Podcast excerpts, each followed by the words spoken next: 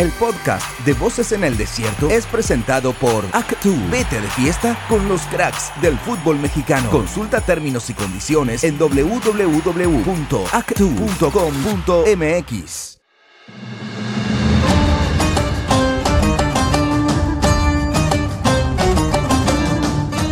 Hola, qué gusto saludarles, amigas y amigos de Voces en el Desierto, nuestro podcast a través de ESPN Digital.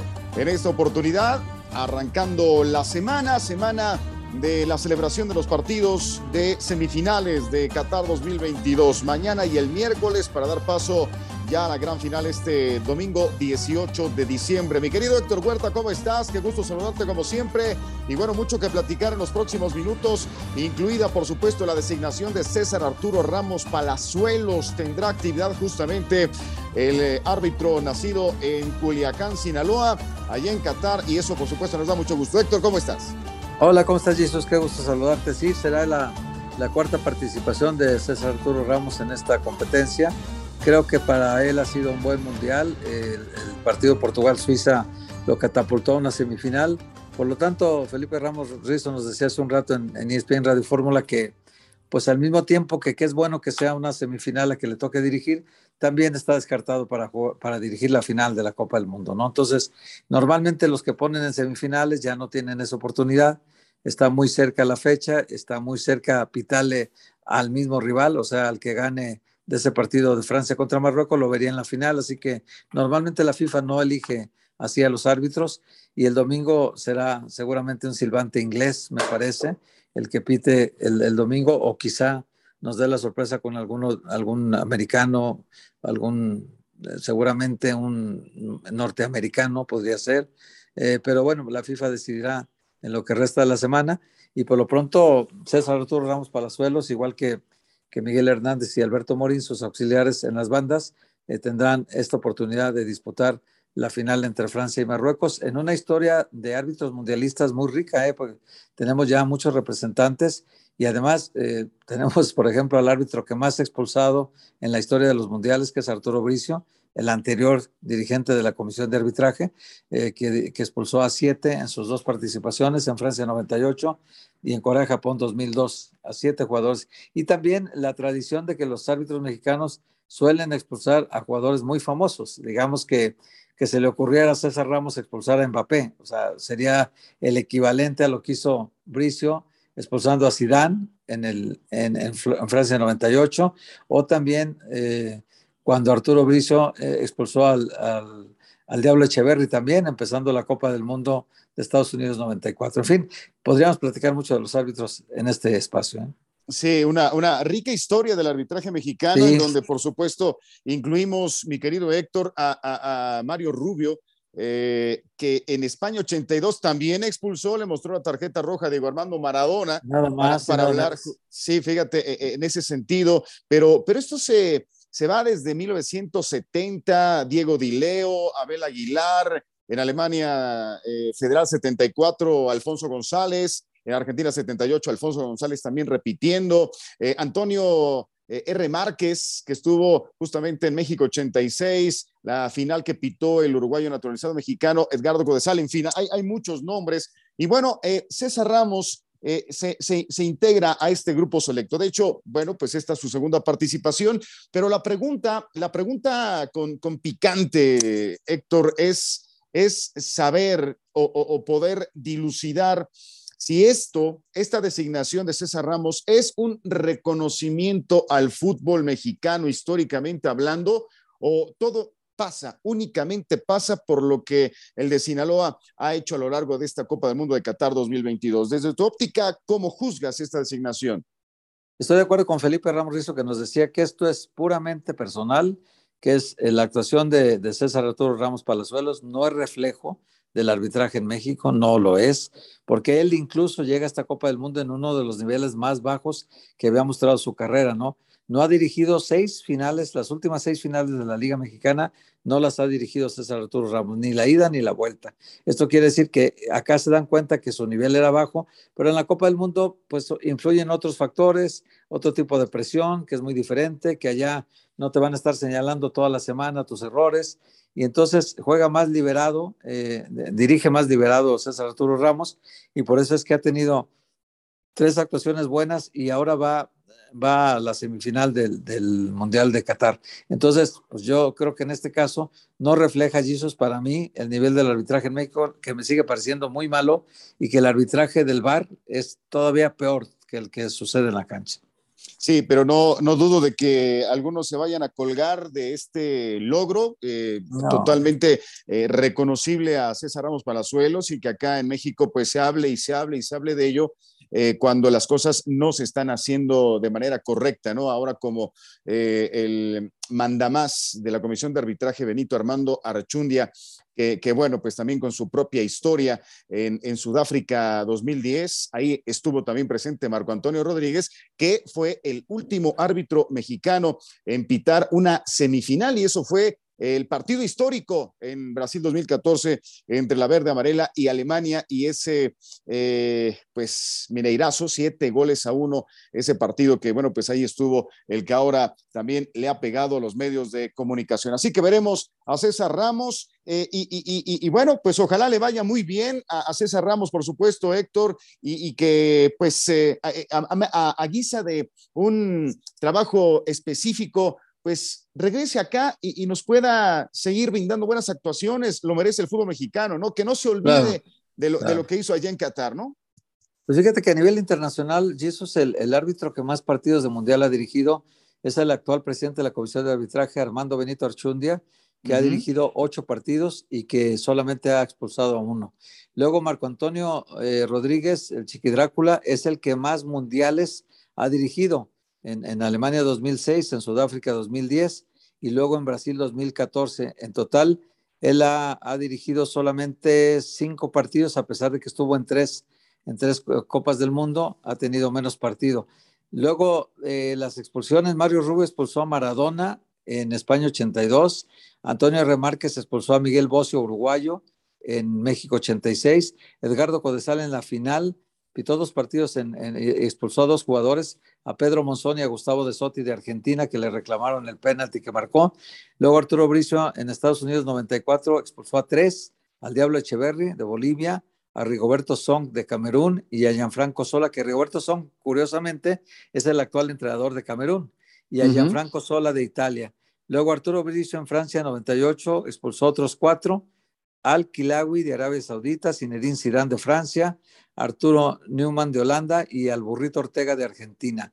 Felipe Ramos Rizzo en Corea, Japón, acordémonos, cuatro se echó Felipe, Ronaldinho de Brasil, eh, Nasha Sek de Eslovaquia, Eslovenia, Eslovenia, Carlos Paredes de Paraguay y a Thierry Henry de Francia, también otro famoso, ¿no?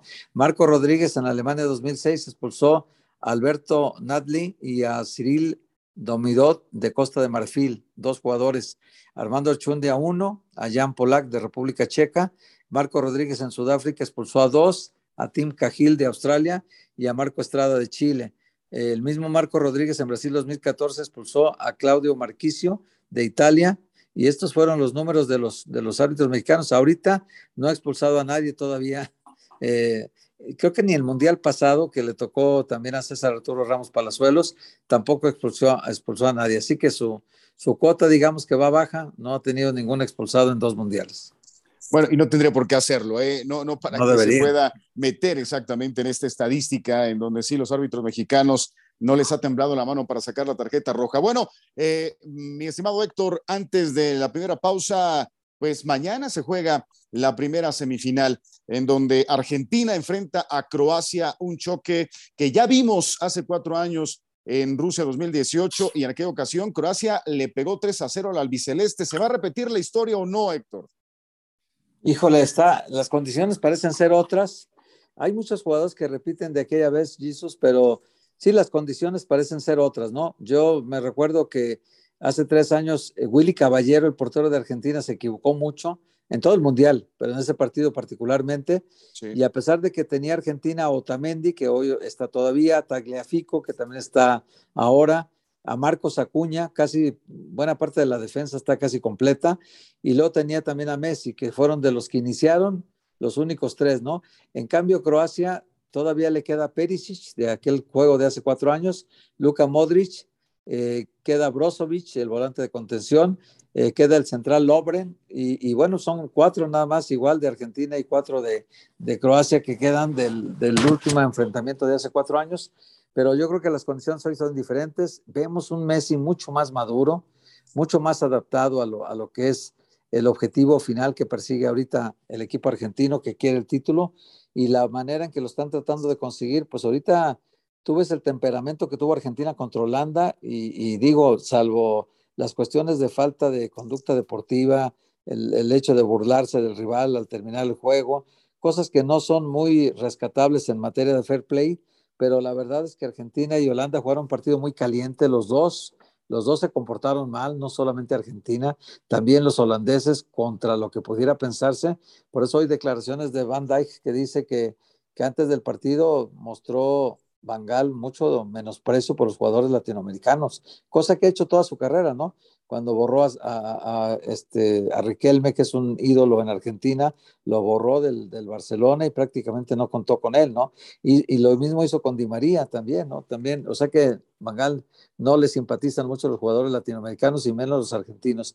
Y calentó de más el partido. Holanda nunca se había comportado de esa manera. Holanda es un rival que suele respetar mucho el juego limpio en los mundiales, pero que ahora perdió la cabeza y en cada penalti era una provocación al ejecutor o era una burla al que había fallado en el caso de Enzo Fernández. O sea, también Holanda jugó muy, muy caliente este partido. Sí, de acuerdo, de acuerdo. Pues eh, yo, yo creo que son, son las sensaciones, las pulsaciones eh, el estrés propio del partido y, muchas cuestiones que, vive un futbolista eh, sobre la grama y que después trasciende eh, al, término del encuentro, pero, pero todo queda ahí. Héctor, hoy se le preguntó a Bora Milutinovic, lo conoces bien, lo conozco bien, lo conocemos muy bien. Le preguntaron respecto a ¿Quién es el mejor futbolista de la selección de, Argentina? Y cuando pues pensábamos que iba a contestar evidentemente Leo Messi, terminó por responder el cuerpo técnico de Argentina que encabeza Lionel Scaloni. ¿Qué, te, deja esta respuesta de Bora Milutinovic? ¿Qué, tanto acierto eh, eh, eh, en cuanto a su, su manifestación del reconocimiento que le hace a Scaloni y a todos aquellos que forman parte de su cuerpo técnico, Héctor? Bueno, ese siempre ha sido bueno, políticamente muy correcto, ¿no? Evidentemente que, que, es un halago para Scaloni, evidentemente que es un reconocimiento de lo que ha hecho, pero bueno, pues si se trata de la cancha, estamos hablando de, de, uno de los mejores jugadores de la historia, ¿no? No solamente Messi es el mejor jugador del momento en el mundo, sino que es, es se puede equiparar entre los tres mejores de la historia, dependiendo del gusto de cada quien, pero pues digo, yo pondría Pelé por encima de todos, pero luego de Pelé, a mí me parece que Messi sí está a la retaguardia, un escaloncito abajo de Pelé, y luego pues ya el que, el que, el que por gusto cada quien quiera, ¿no? A mí me gustaba mucho Johan Cruyff, a otras gente le gusta mucho Zidane, a otra gente le gusta Maradona, en fin, pero yo creo que los indiscutibles, pues Pelé y, Messi no tienen discusión. Sí, bueno, por supuesto que sí, eh, pero yo creo que sí habría habría que darle al técnico actual de la selección argentina eh, todo el reconocimiento, ¿eh? todo el reconocimiento porque ha, ha, logrado gestionar a un grupo que gira en torno precisamente del Leo Messi, un Leo Messi que está renovado, un Leo Messi que pues ha dejado atrás los sinsabores, las amarguras, las derrotas que sufrió en, en las finales de Copa América antes de obtener el título, eh, su primer título con la albiceleste el año pasado en, en, Brasil, ganándole precisamente a la verde amarela. Ya es un Messi que está convencido de que es el momento propicio para dar el golpe de autoridad y, ganar ese mundial eh, en su último mundial, porque lo ha dicho él, no porque lo hayan dicho eh, otras personas, y creo que eso le va a ayudar mucho a Argentina, pero Croacia tiene muchos elementos para poderle ocasionar, regalar, obsequiar un dolor o varios dolores de cabeza a la saga de Argentina o en su defecto a eh, los elementos de ataque, en donde pues veremos, veremos quién se decanta también Scaloni, porque pues eh, no, no está funcionando del todo Lautaro Martínez y ha movido sus piezas Scaloni. Héctor, antes de la pausa, tu comentario eh, parece ser que, que, que, Lautaro no ha estado del todo bien y, hay que pues cambiarle por ahí con Álvarez, ¿no? Sí, Julián Álvarez ha entrado de relevo de, de Lautaro, que no arrancó bien la copa Y, pero en el último partido contra Holanda le tocó definir la serie de penaltis con el último disparo y lo hizo muy bien. Y eso seguramente puede ser una gran motivación para él, para recuperar el nivel que tiene en Italia y el nivel que tenía todo el tiempo que fue titular de la selección argentina, ¿no? Lautaro era el referente de ataque de Argentina y, sus compañeros de ataque, Di María y Messi, se entendían perfectamente con él y no parecía que, que nadie lo fuera a mover antes de la Copa del Mundo al no arrancar bien y probar con Julián Álvarez y, habiendo metido dos goles Julián, pues el técnico Scaloni le dio la confianza y hay que ver en este partido por quién se inclina, ¿no? Para mí los dos son muy confiables. Lautaro que empezó mal, pero ya en este último partido definió el juego y seguramente trae la moral por los, por los cielos ahorita, lo traía por los suelos. Entonces, eh, quizá Lautaro reciba la oportunidad de arrancar este juego contra Croacia, pero también Julián Álvarez, si juega de inicio, pues será también merecido porque ha tenido una buena Copa del Mundo. Pero bueno, ahí la gran figura sería Messi, ¿no? Si Messi no baja el rendimiento, si juega con la misma intensidad que lo hizo eh, el partido pasado contra Holanda, seguramente las posibilidades de Argentina, si vuelve a cobrar con la misma frialdad los penaltis y no falla como ya se equivocó en un penalti este mundial, pues entonces hablaremos de que Messi volvería a llevar a Argentina, como lo hizo en 2014, a otra final de Copa del Mundo. Correcto. ¿Ese sería tu pronóstico para mañana? ¿Argentina avanza a la final? Sí, Argentina avanza a la final, sí. Correcto, muy bien. Yo, yo, yo me decanto por Croacia, que tiene la fórmula exacta para vencer a las grandes potencias, y yo creo que acá, frente al albiceleste, no será la excepción. Ya veremos qué es lo que ocurre. Hacemos una pausa aquí en Voces en el Desierto y volvemos con la segunda parte de nuestro programa. Los misterios de Qatar serán resueltos. Esto es Voces en el Desierto. Ya regresamos aquí a Voces en el Desierto, en esta ocasión en la víspera de la primera semifinal de Qatar 2022 entre Argentina y Croacia el miércoles. Francia ante Marruecos. Eh, anticipemos algunos comentarios de este de ese partido de miércoles entre los actuales campeones del mundo y los Leones del Atlas, Héctor, porque realmente es un hecho histórico encontrar un equipo africano en esta instancia y, lo ha hecho muy bien, muy bien, con una fórmula que también lo platicábamos eh, recientemente en otro espacio en, Radio Fórmula, Héctor, de, cómo Marruecos se ha hecho de una plantilla de futbolistas que no nacieron en esta nación del norte de África, sino en algunas naciones europeas y que se fueron desarrollando en ligas y en balompiés que nada tienen que ver con la liga local de Marruecos. Y ahí ha tenido un gran acierto esta, esta nación para estar donde se encuentra actualmente. Sí, el técnico Regragui que tomó el equipo hace siete meses, creo que ha hecho una muy buena elección. Ahí y fue muy importante el escauteo que hicieron de jugadores, pero pues eh, este chico Bono, por ejemplo, que nació en Holanda, eh, es un jugador que está en el Sevilla, que tiene mucha participación ahí, que es un jugador eh, muy importante para el club y que es el titular indiscutido del Sevilla y que ahora se ha convertido en el mejor portero de la Copa del Mundo. Ha recibido solo un gol de Canadá en esta Copa del Mundo en cinco partidos. Tú que recibas un solo gol, vaya, es, muy importante, ¿no? Luego, por ejemplo, Aguer, el defensa central, juega en el West Ham United. Eh, Rowley eh, juega en el Bayern Múnich. Saiz juega en el Besiktas, o sea, son jugadores que tienen un, gran recorrido. El Yamik, el, otro central, juega en Valladolid. Ashraf Dari, el lateral, juega en el Stade de, Francia, eh, digo, perdón, de Bélgica, en el Stade de Bélgica. Eh, Bonou eh, juega en Qatar, en, la Liga Qatarí. y así nos podemos ir recorriendo hasta llegar a Amrabat, que es la pieza angular del sistema de juego de, Marruecos, es Sofiane Amrabat, que juega en la Fiorentina y que ahorita ya tiene peticiones de varios clubes para llevárselo, clubes más importantes que la Fiorentina. Fiorentina no es un equipo que pelee los títulos y ya Amrabat está siendo ahorita solicitado por muchos equipos y, podría ser que se diera un cambio en el mercado de, enero para que Amrabat pasara a un equipo más importante. Hakim Ziyech, que había jugado en el, en el Ajax, eh, pasó al Chelsea y es un jugador muy cotizado. Y bueno, pues como él podemos ir recorriendo a los jugadores eh, juegan en ligas muy importantes, tienen un gran fogueo todos, y, aunque nacieron algunos de ellos en, otro país, al final de cuentas se decantaron para jugar con la selección marroquí porque tenían lazos familiares que los ataban y que ellos, pues, por decisión propia, tomaron la determinación de representar a Marruecos en esta Copa del Mundo. Y mira la, la cantidad de muy buenos jugadores que están ahorita representándolos, como en el caso de Hakimi, que juega en el Paris Saint Germain y que está digamos que considerado uno de los mejores laterales derechos del mundo.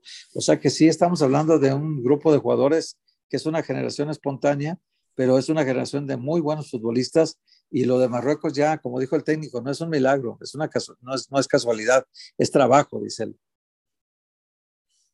Así es, es una, es una realidad ya lo que está haciendo el equipo marroquí y, tendrá el privilegio, la gran eh, oportunidad de encararse ante el actual campeón del mundo, frente a una Francia que ha podido lamer sus heridas de las múltiples lesiones, Héctor, que ha padecido desde antes, quizá la, más sonada antes del arranque del Mundial, eh, la de Karim Benzema, pero sin dejar de lado la, ausencia de N'Golo Kanté, que fue fundamental hace cuatro años en Rusia, y, ahí poco a poco eh, futbolistas que, se perdieron eh, esta, esta Copa del Mundo, Pogba, también otro de ellos, en fin, la lista se ha incrementado incluso en la transición de Qatar 2022, Lucas Hernández, el lateral del FC Bayern München, pero, pero ha tenido tan buen desempeño, un óptimo desempeño que Didi Deschamps ha sabido mover sus piezas y, seguirle imbuyendo a este equipo el hambre de alcanzar una nueva semifinal y aspirar al bicampeonato, algo que, no ocurre desde hace varias ediciones de Copa del Mundo, Héctor. Sí, sí, sí, ya desde el 34 y 38, ¿no? Con Italia es la única vez en que ha repetido una selección campeona del mundo. Y luego 58-62 Brasil, ¿no? Que, fue, que fue también el último bicampeón. Bueno, pues tiene, pero tiene, no tiene a Benzema, pero tiene a Oliver Giroud, que lleva cuatro goles en lo que va de la Copa, empatado con Messi en el segundo lugar, Mbappé en primer lugar de goleo con, con cinco, y tiene un ataque muy poderoso Francia, ¿no? Giroud, Mbappé, Griezmann, Dembélé, y, y, y reforzados en mitad de campo por Rabiot y Chouameni. Es un equipo muy fuerte de mitad de campo hacia el frente, y atrás tiene un equipo también muy experimentado, ¿no? Con Barán que, que se mantiene del del Mundial pasado, con Teo Hernández, que también estuvo en la Copa del Mundo anterior, que no era titular, Upamecano, que es un central también muy fuerte, de mucha presencia física, y Cundé, que juega en el Barcelona, un lateral derecho. A esos agrégale al arquero Lloris y toda su experiencia que tiene de varias Copas del Mundo, y te hace como, como consecuencia un equipo muy fuerte, al que Deschamps seguramente le tiene toda la confianza para llegar a la final y de ser posible para conseguir el título mundial también. Francia es un gran candidato. ¿eh? y, a pesar de que, eh, Héctor, hace, hace apenas unos pocos meses, estoy hablando de entre junio y septiembre, disputó los partidos de, de la UEFA Nations League, la Liga A, en el grupo 1, en donde solamente logró una victoria. Le ganó 2 a 0 a Austria, pero tuvo tres descalabros, perdió contra Dinamarca, eh, en casa 1 a 2, perdió eh, igualmente en territorio francés ante Croacia 0 a 1 y también eh, Dinamarca le venció 2 a 0. Empató con Austria 1 a 1 y el mismo marcador se produjo justamente en el primer partido frente al conjunto croata. Solamente derrotó 2 a 0 a Austria. Eh, un, equipo que estaba siendo criticado por su desempeño. Realmente, pues pocos, pocos le daban esta, esta posibilidad de, de, aspirar al bicampeonato a la selección francesa, pero lo que es el mundial, lo, lo, lo que es adaptarse y, y, esa capacidad adaptación no cualquier equipo lo tiene, no cualquier futbolista. Este es un claro ejemplo de que puedes tener quizá una previa muy poco brillante y tener un mundial que te permite aspirar con, con esta fase. Pero bueno, habrá oportunidad Héctor, eh, mañana justamente en más de las voces, voces en el desierto, en este podcast, de hablar de la previa del partido entre Francia y Marruecos, que será este miércoles allá en Qatar. Pero eh, nuestro productor eh, nos quiere escuchar. Nos ha pedido Alex Nava de que hablemos de las mayores decepciones hasta el momento de Qatar 2022. De entrada, Héctor, para ti, la mayor decepción del Mundial, ¿cuál ha sido? México, sin duda alguna. México porque es nuestra selección, porque la gente estaba depositando muchas esperanzas en la selección.